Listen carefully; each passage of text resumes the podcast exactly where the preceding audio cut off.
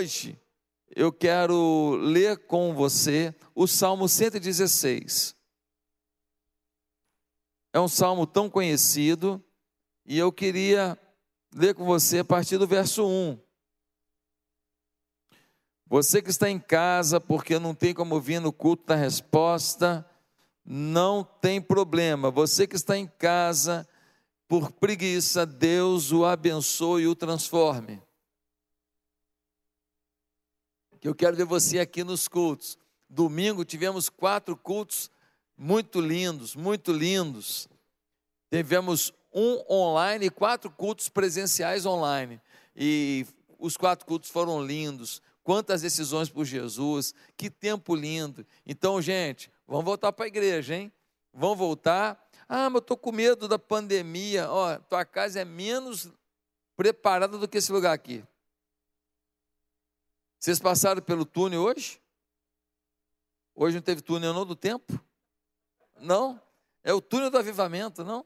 Mas domingo teve. Então tem um túnel de higienização, quando entra aqui tem álcool gel à vontade, as cadeiras têm uma distância regulamentar, todo mundo de máscara. E quando vai fazer o ofertório, tem gel quando bota a mão na maquininha. Se vai no banheiro, é gel quando volta do banheiro. Ou seja, nós estamos fazendo nossa parte. Não tem jeito de alguém aqui jogar gotícula no outro. Não tem a menor chance. Não tem a menor chance. Passaram o álcool gel na mão antes de entrar? Todo mundo, né?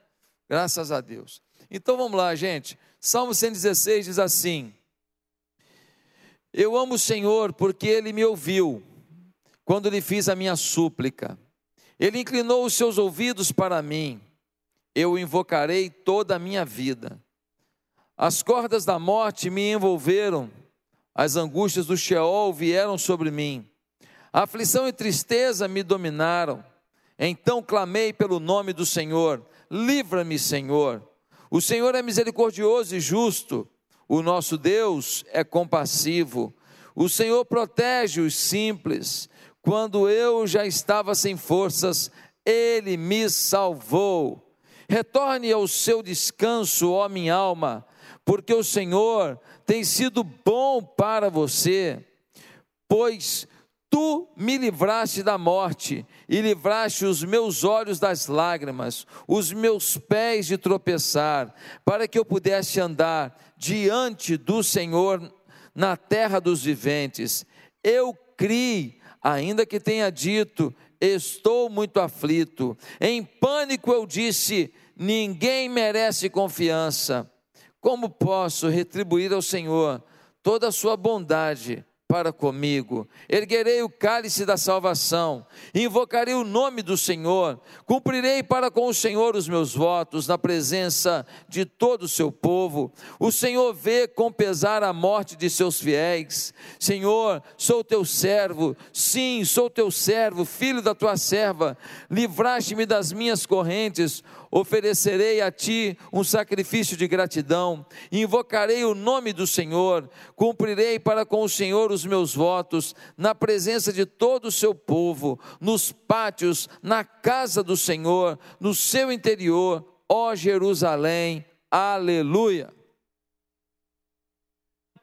Meus amados, este salmo, ele costuma ser analisado sobre dois momentos.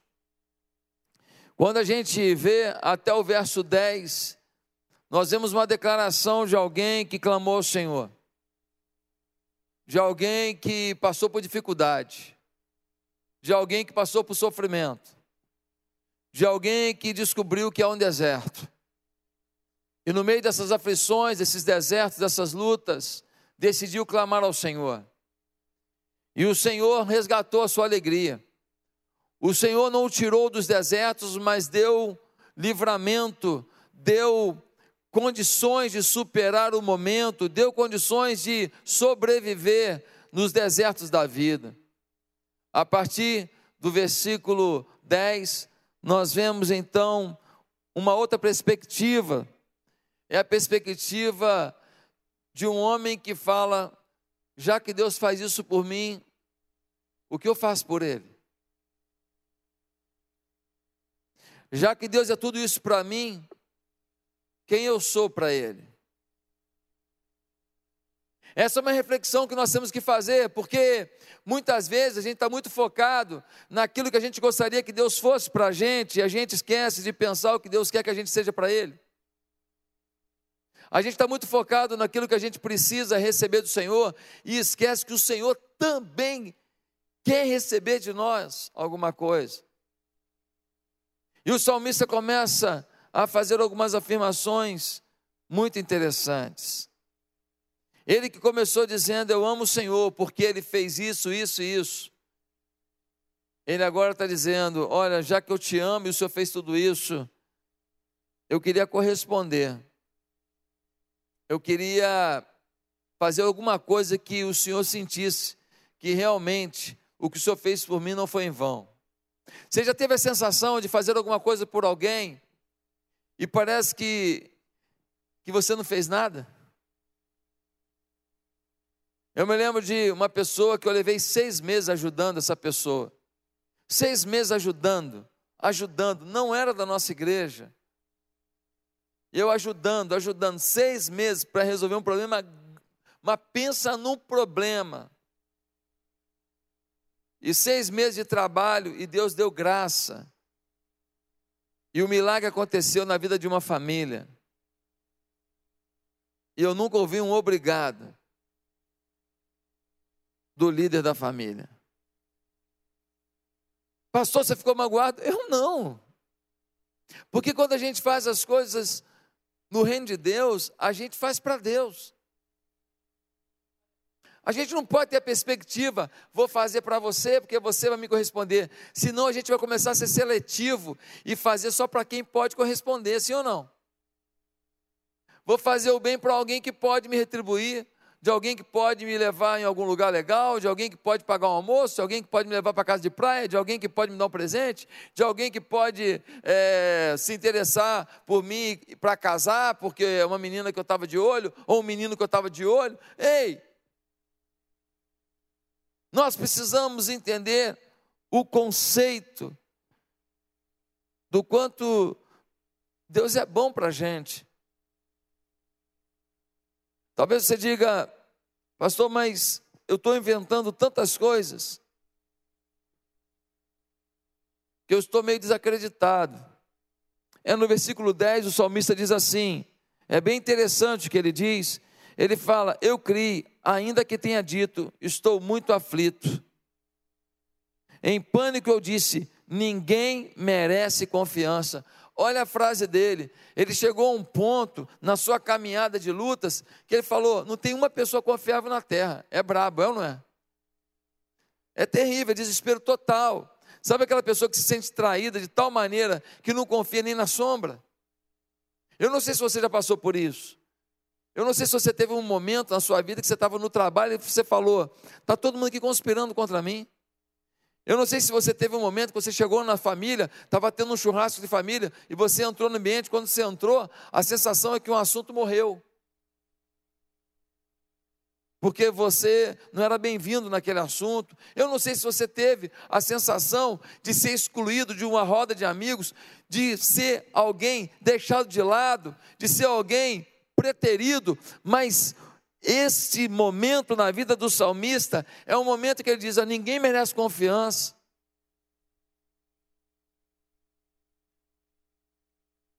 Mas Deus fez na minha vida. Ninguém quis me ajudar, mas Deus estava lá. Queridos, diante disso, ele faz uma pergunta no versículo 12. E a pergunta é: como posso retribuir ao Senhor toda a sua bondade para comigo?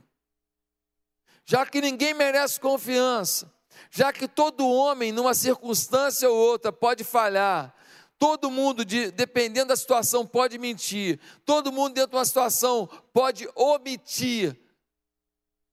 E Deus não falhou, estava lá e me abençoou. Diante disso, que darei eu ao Senhor por todos os benefícios que me tem feito, ou nesta versão, que darei eu ao Senhor por toda a bondade que Ele me tem dado. Aqui eu vejo um homem que quer saber que atitude tem que ter para com Deus. Você quer? Porque muitas vezes nós não queremos saber que atitude temos que ter para com Deus. Talvez você em casa não quer saber que atitude você tem que ter para com Deus. Você quer um lugar legal, uma igreja boa, uma mensagem bacana, um louvor legal e que as pessoas orem e que os milagres venham na sua vida. Ponto. Na verdade, você queria uma Disney. Você vem para cá, entra numa montanha russa, depois você vai lá num, num brinquedo gostoso do ET, depois um brinquedo do, do Spider-Man, e você fica se divertindo. Daqui a pouco você come um cachorro quente, regado de, de ketchup e mostarda, sem engordar, e está tudo bem. Depois uma Coca-Cola, sem engordar. Uma coxa de peru. E depois você sai dessa Disney, que é a igreja, só com presente, só com diversão e você não precisa fazer mais nada. Amados, qual é a atitude que o salmista diz que nós temos que ter para um Deus como o nosso? Primeiro, o salmista reconhecia que os benefícios recebidos vinham do Senhor. Primeira coisa que a gente precisa fazer é a gente ter gratidão. Sabe por que muita coisa não vem sobre a nossa vida? Porque a pendência de gratidão naquilo que já veio. Sabe que muita coisa não acontece na nossa história? Porque a gente não aprendeu a lição do capítulo passado. Sabe por que muita coisa a gente não conquista? Porque a gente não agradeceu nem a conquista passada. E se Deus continuar abençoando, nós vamos continuar achando que nós estamos fazendo que nós somos os tais. Uma boa pergunta para hoje é: quem você pensa que é? Ué, pastor, a Bíblia diz que eu sou a menina dos olhos de Deus, a Bíblia diz que eu sou a coroa da criação, a Bíblia diz que eu sou um filho amado, sim. Mas o Salmo, mas o, o apóstolo Paulo diz: posso todas as coisas naquele que me fortalece. Só tem um detalhe: você é tudo isso nele. Você é tudo isso, você está conectado com Deus. Se você não estiver conectado com Deus, deixa eu te falar uma coisa: você está hoje numa vida super empolgada com Deus, amanhã você está num flagelo espiritual, porque acontece uma cilada da vida, uma oportunidade da vida, você está meio fragilizado. Me lembro de um homem, um homem fiel, um homem legal com a família tal. Aí a empresa transferiu lá para o raio que o parta, não vou falar onde, senão acaba alguém conhecendo. Aí o cara foi para lá, aí vinha de 15 em 15 dias, aí vinha de mês em mês. Aí estava ficando caro, largava o emprego e arrumava outro. Se está ficando difícil, confia em Deus, vai arrumar. Mas não, não, não vou perder porque tenho medo de não conseguir outro. Resultado, um belo dia lá, numa situação, numa festa, falaram, pô, bebe o negócio, ele nem bebia, aí bebe o negócio, papapá, se envolveu com uma pessoa, acabou uma família. Basta um escorregão para a tua história acabar. Basta um momento para acabar a tua alegria. Basta um momento para você sentir nojo de você mesmo. Basta uma ligação para a alegria de hoje de manhã acabar e a tristeza que você nunca imaginou chegar, sim ou não? Então, gente, então nós temos que reconhecer que é Deus. Você faz a sua parte, sim. Mas quem que faz o milagre? Quem que faz a continuidade? Quem que dá a suficiência? É Deus nunca tiveram, quantas pessoas que nunca tiveram uma igreja para entrar, nunca ouviram uma pregação como você aqui, lá na China, eles fecham igrejas, eles perseguem pastores. Pleno século 21, em alguns países muçulmanos, não pode ter igreja pregando o evangelho de Cristo Jesus, não pode. Mas nós tivemos esse privilégio. Nós estamos aqui vestidos. Acho que você comeu alguma coisa hoje. Você conseguiu chegar aqui. Ah, pastor, mas eu queria ter a vida que o fulano de tal tem. Ele tem casa em Taipava, ele tem casa em Angra, ele tem helicóptero, ele tem navio, ele tem, mas talvez ele não tenha o que você tem. Paixão por Deus. Talvez ele coma caviar e ele arrote tristeza. E você, às vezes, vai comer um, um, um, uma carninha com os amigos, um cupim fatiadinho ali com os amigos, uma Coca-Cola, e você vai se divertir, você vai rir, e a alegria estará sobre a tua vida, ei! Não se baseie na alegria que os outros aparentam ter. O salmista, ele tem gratidão a Deus por tudo que recebeu. Deixa eu te falar, nascer no Brasil é um privilégio. Pastor, mas que povinho que botou aqui. Pastor, gente, nós somos um povo maravilhoso. Tem um, um, um sociólogo italiano chamado Domenico De Masi. O Domenico De Masi, ele, ele foi entrevistado, perguntaram para ele, se você tivesse que escolher um país no mundo para morar, que país seria? Sabe qual país que ele disse? Ele é italiano, esse sociólogo, ele disse, eu moraria no Brasil. Perguntaram, mas o Brasil cheio de problema.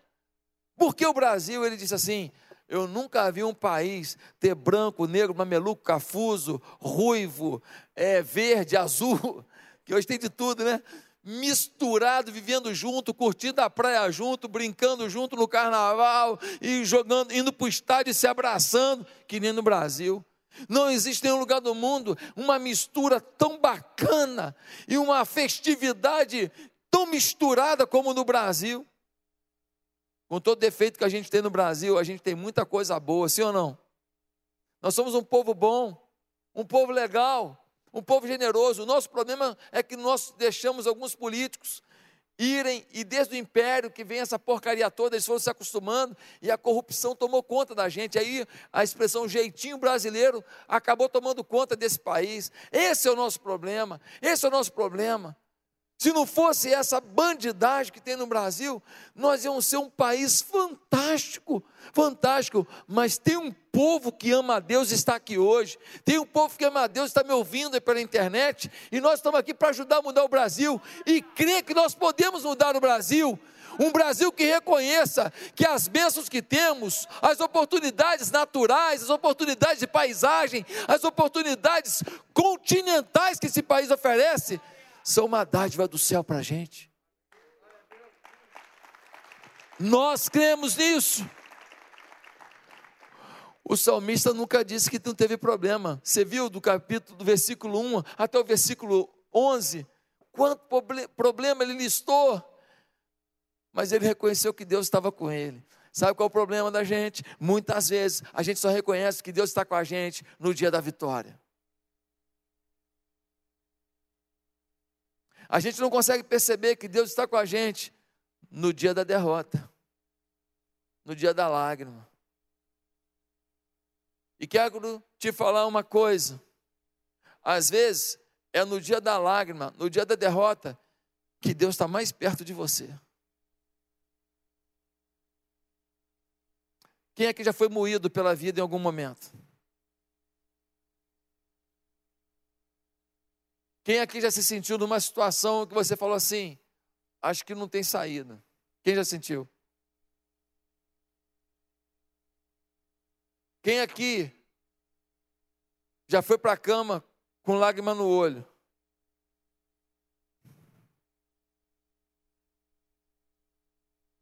Eu quero te falar uma coisa.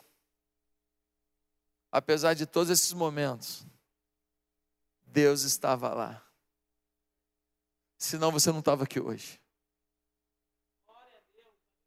Deus trabalhou em todas essas coisas e conspirou a favor do propósito dele, para que no meio das suas lágrimas ele recolhesse cada uma delas numa taça. E a Bíblia diz que ele recolhe as nossas lágrimas em taça, porque ele vai nos devolver o vinho. Ele transforma as lágrimas de dor em vinho de alegria. Ele estava na tua lágrima, ele estava no teu desespero. Pastor, mas eu não queria ter passado por aquilo, eu sei, nem eu, nem Cristo queria. Mas ele não engana a gente. O mundo jaz no maligno. Esse é o mundo que a gente vive. é um mundo de decepções, é um mundo de frustrações, mas também de alegrias e conquistas. E temos que celebrar as conquistas para suportar as derrotas e crer que o nosso Deus vai estar conosco, nos fazendo superar obstáculo a obstáculo, estação por estação rumo ao destino, até que a gente vai chegar à grande Canaã, ao destino final, à terra prometida, ao céu. A primeira atitude do salmista foi reconhecer que as bênçãos dele vinham, sabe de quem? Vinha de Deus. A segunda atitude que ele teve, que a gente tem que ter, ele se sentiu devedor. Eu não sei se tem alguém para o teclado, pode vir para o teclado. Deixa eu perguntar aqui. Você já se, já se sentiu devedor de alguém? Tudo que você pode fazer por aquela pessoa, você faz, sim ou não? Quando a gente se sente devedor de alguém, tudo que a gente empreende, tudo que a gente conquista, se a gente puder abençoar, a gente abençoa. Eu mandei ontem duas sacolas lotadas de fruta, duas caixas lotadas de fruta para o meu pai e para minha mãe. Meu pai está com 78, minha mãe vai fazer agora 77. E, e eles moram na Ilha do Governador e não pode ficar saindo toda hora, correndo o risco de, de pegar o Covid, que eles já são de idade avançada. Então eu tenho mandado. Uma hora eu mando um batalhão de fruta, da fruta, 20, 20 e poucos dias de fruta. Outra hora eu mando umas compras. Já desse fui no Mundial, comprei um monte de coisa. No dia das mães eu fui no, fui no Zona Sul, comprei só coisa gostosa, só porqueira que a minha mãe nunca teve coragem de comprar na vida. Sabe aquelas coisas que a mãe da gente não quer comprar? Não, isso é caro, não ia comprar? Porque não tem condição financeira e nem se acostumou? Fui lá, comprei uma cesta, eu montei a cesta. Tinha uma cesta lá sobrando lá em casa. Aí eu fui e montei, ficou mais barato que contratar com alguém. Desculpa a concorrência. Eu montei uma cesta, mas pensa nas coisas gostosas. Lá em casa não tinha, não tinha um quinto, um, um décimo das coisas gostosas que tinha naquela cesta. Meu pai e minha mãe viram aquele negócio. Nossa, todo dia ele me ligava, rapaz, comeu um negócio aqui de chocolate agora, mas pelo amor de Deus. Sabe que meu pai é zoador, né? Meu pai, você chega para ele dá assim, duas sacolas lotadas de fruta, e fala assim, só? Ele é assim, ele é debochado, né? Ele é bem humorado demais. E o que eu puder fazer, eu faço por ele. Por quê? Eu sou devedor. Eu sou grato. Eu sou grato porque meu pai e minha mãe me apresentaram Jesus. Tem filho que não, não. Tem filho que o pai vai para o céu, a mãe vai para o céu, o filho e a mãe apresentaram o caminho do céu, deram testemunho do caminho do céu, mas o filho vai para o inferno. É isso mesmo. Escolhas. Escolhas. Idade a gente mede por números, maturidade por escolhas. Tem gente que está ficando velho e amadurecendo pouco, porque as suas escolhas são ruins. Meus amados, o salmista disse: Que darei ao Senhor? Que darei? Eu sou um devedor, como eu vou retribuir? Que darei eu ao Senhor? Você se sente assim? Ou você acha que Deus tem mais a que encher mesmo a sua vida de bênção? multiplicar os milagres na sua vida. Ei, você de casa que está aí de pijama, sentado nesse sofá. Você acha que? E Deus tem que encher de bênção, ponto final. Você não é devedor de nada. Deixa eu perguntar uma coisa. Quem aqui tem filho? Levanta a mão. Você tem alguma expectativa na vida dos seus filhos, sim ou não? Não, te bota no mundo e vai se ferrar. Vai se lascar. Que se dane. Alguém fala isso? Qual é o pai que fala isso? Qual a mãe que fala isso? Nenhum. O pior pai, a pior mãe, pode fazer um erro, mas dizendo que quer acertar. Nós temos expectativas dos filhos que a gente ama, que a gente gera. Da mesma maneira, Deus tem expectativa na vida de cada um de nós. Deus tem expectativa na tua vida, você que está aqui. Deus tem expectativa na tua vida, você que está me assistindo no online. E Ele só queria ver o teu coração um pouco mais grato, com um sentimento de dívida, dizendo: Deus, o Senhor não precisa me provar mais nada para eu te dar o meu melhor porque o Senhor já me deu a vida e a vida eterna quando eu recebi Jesus como Senhor da minha vida. E o Senhor já me livrou de momentos difíceis que eu não sei nem como expressar minha gratidão hoje. Que darei eu ao Senhor por toda a bondade, por todos os benefícios que me tem feito? É a pergunta do salmista. Eu gosto muito do texto do Salmo 16, versículo 2, quando Davi diz: Tu és o meu Senhor, outro bem não possuo senão a ti. Davi, você tem palácios, aham. Uhum. Davi, você tem carruagens, aham. Uhum. Davi, você tem um paiol de ouro, de prata, de pedras preciosas, de vestes caríssimas, aham. Uhum. E o que você tem a dizer? Tu és o meu Deus, não tenho outro bem além de ti. Davi passou por algumas lutas na vida, sim ou não? Algumas situações aconteceram na vida dos seus filhos. Domingo eu disse: você não precisa nem comprar um manual sobre vida de oração, e você não precisa comprar nenhum curso sobre poder da oração. Não, não, basta ter filho. Ele te ensina te ensina a orar desde pequenininho, quando ele vem com aquela cabeça e bate numa quina e abre aquela brecha aqui no meio da testa aqui, você tem que sair correndo para o hospital e já imaginando que vão costurar a cabeça do menino, você não sabe como vai ser. Já começa ali, pequenininho. Ou então, quando bebezinho, que nem o meu filho Gabriel, o médico fala assim: ah, ele está com refluxo. Você vai ter que botar ele para dormir sentado. Sentado? É. Aí você pega uma cadeirinha, bota dentro do berço e bota o moleque sentado ali. Aí você chega lá, está o moleque deitado, com o pescoço quase quebrando na cadeirinha, dormindo sentado, senão o refluxo é intenso e ele passa mal e ele não consegue dormir. Nós não nos, não nos bastamos para conduzir nossos casamentos, nós não nos bastamos para criar nossos filhos. Se não for a graça de Deus, nós estamos perdidos.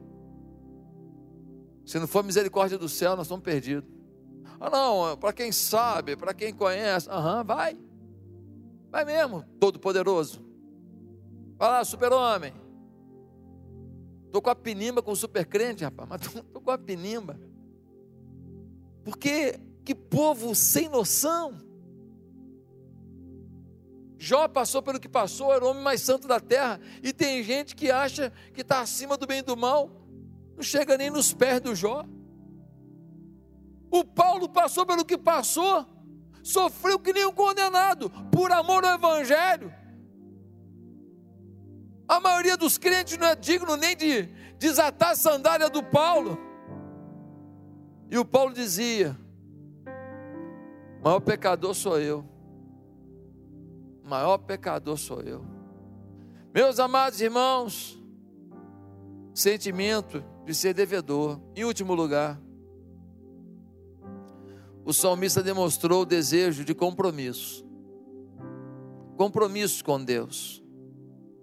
O salmista passa por dificuldades, diz que ninguém merece confiança, reconhece que Deus é o único que merece confiança.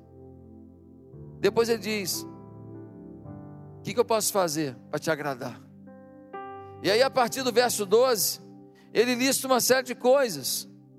Ele vai dizer: erguerei o cálice da salvação, invocarei o nome do Senhor. Ele diz: Eu vou te buscar como nunca busquei. Eu vou te ter perto de mim como eu nunca tive. Cumprirei para com o Senhor os meus votos. Olha, tudo que eu prometi, no dia que eu entreguei minha vida a Ti, eu vou cumprir. Eu vou trabalhar para ti, eu vou entregar minhas ofertas, vou entregar meus dízimos, eu vou falar do teu nome, eu vou levar pessoas a te conhecer, eu vou trabalhar pelo Senhor na igreja, ainda que custe meu suor e meu sangue, eu vou fazer o meu melhor, eu cumprirei os meus votos na presença de todo o seu povo, ou seja, eu não vou ser espião secreto de Jesus, não, aquele que fala, não, eu faço, mas eu faço na encolha. Eu ajudo, mas eu ajudo do meu jeito. Ei, na presença de todo mundo, eu faço todo mundo ver que eu estou dentro do reino, que eu sou servo do reino, que eu estou disponível para o reino. E ele vai dizer mais: o Senhor vê com pesar a morte dos seus fiéis. Ele vai dizer: Olha, Senhor, quando morre um valente, o Senhor olha e e fala: menos um guerreiro na terra. Apesar de que o Senhor abraça no céu e fala: mais um que venceu. Mas o Senhor lamenta, por quê? Porque, por um lado, um servo fiel é menos um agente do reino, ajudando a salvar a terra, ajudando a salvar as pessoas que a gente diz que ama, nossos parentes, nossos amigos, nossos vizinhos, os colegas de futebol, da academia, colega de trabalho ou de estudo. Em todo lugar tem gente que só vai conhecer o amor de Deus se você falar. 2 Pedro 3,18 diz: cresçam na graça e no conhecimento do Senhor Jesus Cristo. Efésios 4,15 diz: cresçamos em tudo naquele que é o cabeça Hebreus 6:1 diz: Portanto, deixemos os ensinos elementares a respeito de Cristo e avancemos para a maturidade, sem lançar novamente o fundamento do arrependimento de atos que conduzem à morte da fé em Deus. O dos Hebreus está dizendo: Ei, chega de coisa que mata a tua fé. Chega de coisa que acaba com a tua fé, atos que diluem a tua fé. Ei, está na hora de viver maturidade. Quando a gente lê o livro de Rick Warren, Uma Igreja com Propósito, ele diz: a importância das coisas pode ser medida pelo tempo que estamos dispostos, dispostos a investir. Quanto maior o tempo dedicado a alguma coisa, mais você demonstra a importância e o valor que ela tem para você. Se você quiser conhecer as prioridades de uma pessoa, observe a forma como ela utiliza o seu tempo. Se você olhar onde você gasta o seu tempo e o seu dinheiro, ali está o seu coração. Ali está o seu coração.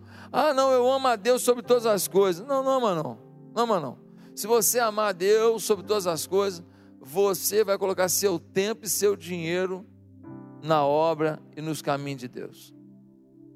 Não há ninguém que ame a Deus sobre todas as coisas que não coloque seu foco, sua disposição, suas intranquilidades e seus sonhos nas mãos do Senhor. Hoje, nós podemos sair daqui do mesmo jeito, ou a gente pode sair daqui com um propósito. Qual é o propósito? Um propósito de rever a nossa vida e ter mais gratidão a Deus. Rever a nossa vida, nos sentir mais devedores de Deus. Ou seja, tudo que eu fizer ainda é pouco. E nós podemos sair daqui mais compromissados com Deus. O que nós vamos perder? Nada. Porque toda vez que Deus vê uma pessoa compromissada com Ele, uma pessoa que tem um sentimento de dívida para com Ele, uma pessoa que é grata a Ele, o que Ele faz? Derrama da sua bênção derrama do seu milagre.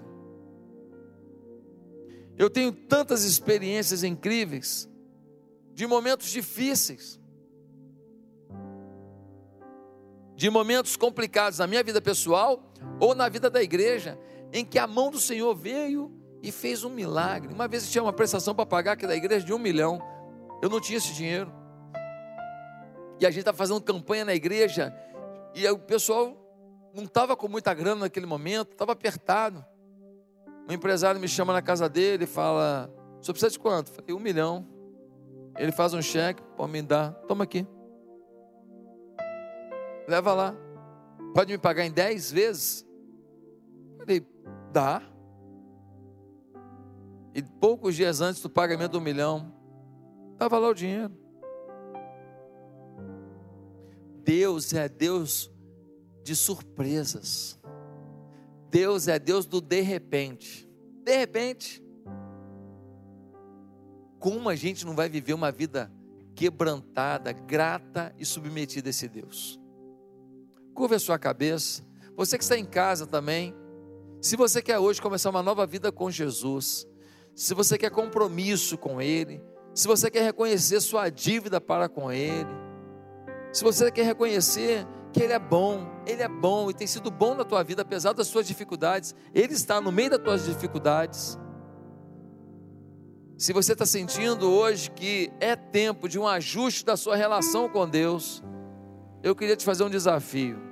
Onde você está, aqui no presencial ou em casa, faça uma oração comigo. E a oração é simples. Diga assim: Santo Deus, tem misericórdia da minha vida. Muda minha vida, Deus. Perdoa os meus pecados. Me ajuda a compreender o teu propósito. Me ajuda a viver pela fé. Me ajuda a ser íntimo de ti. Eu quero uma vida alegre, festiva, uma vida abençoada. Eu quero uma família tomada pelo teu amor. Deus, muda a minha história. Pois é no nome de Jesus que eu oro. Amém e amém.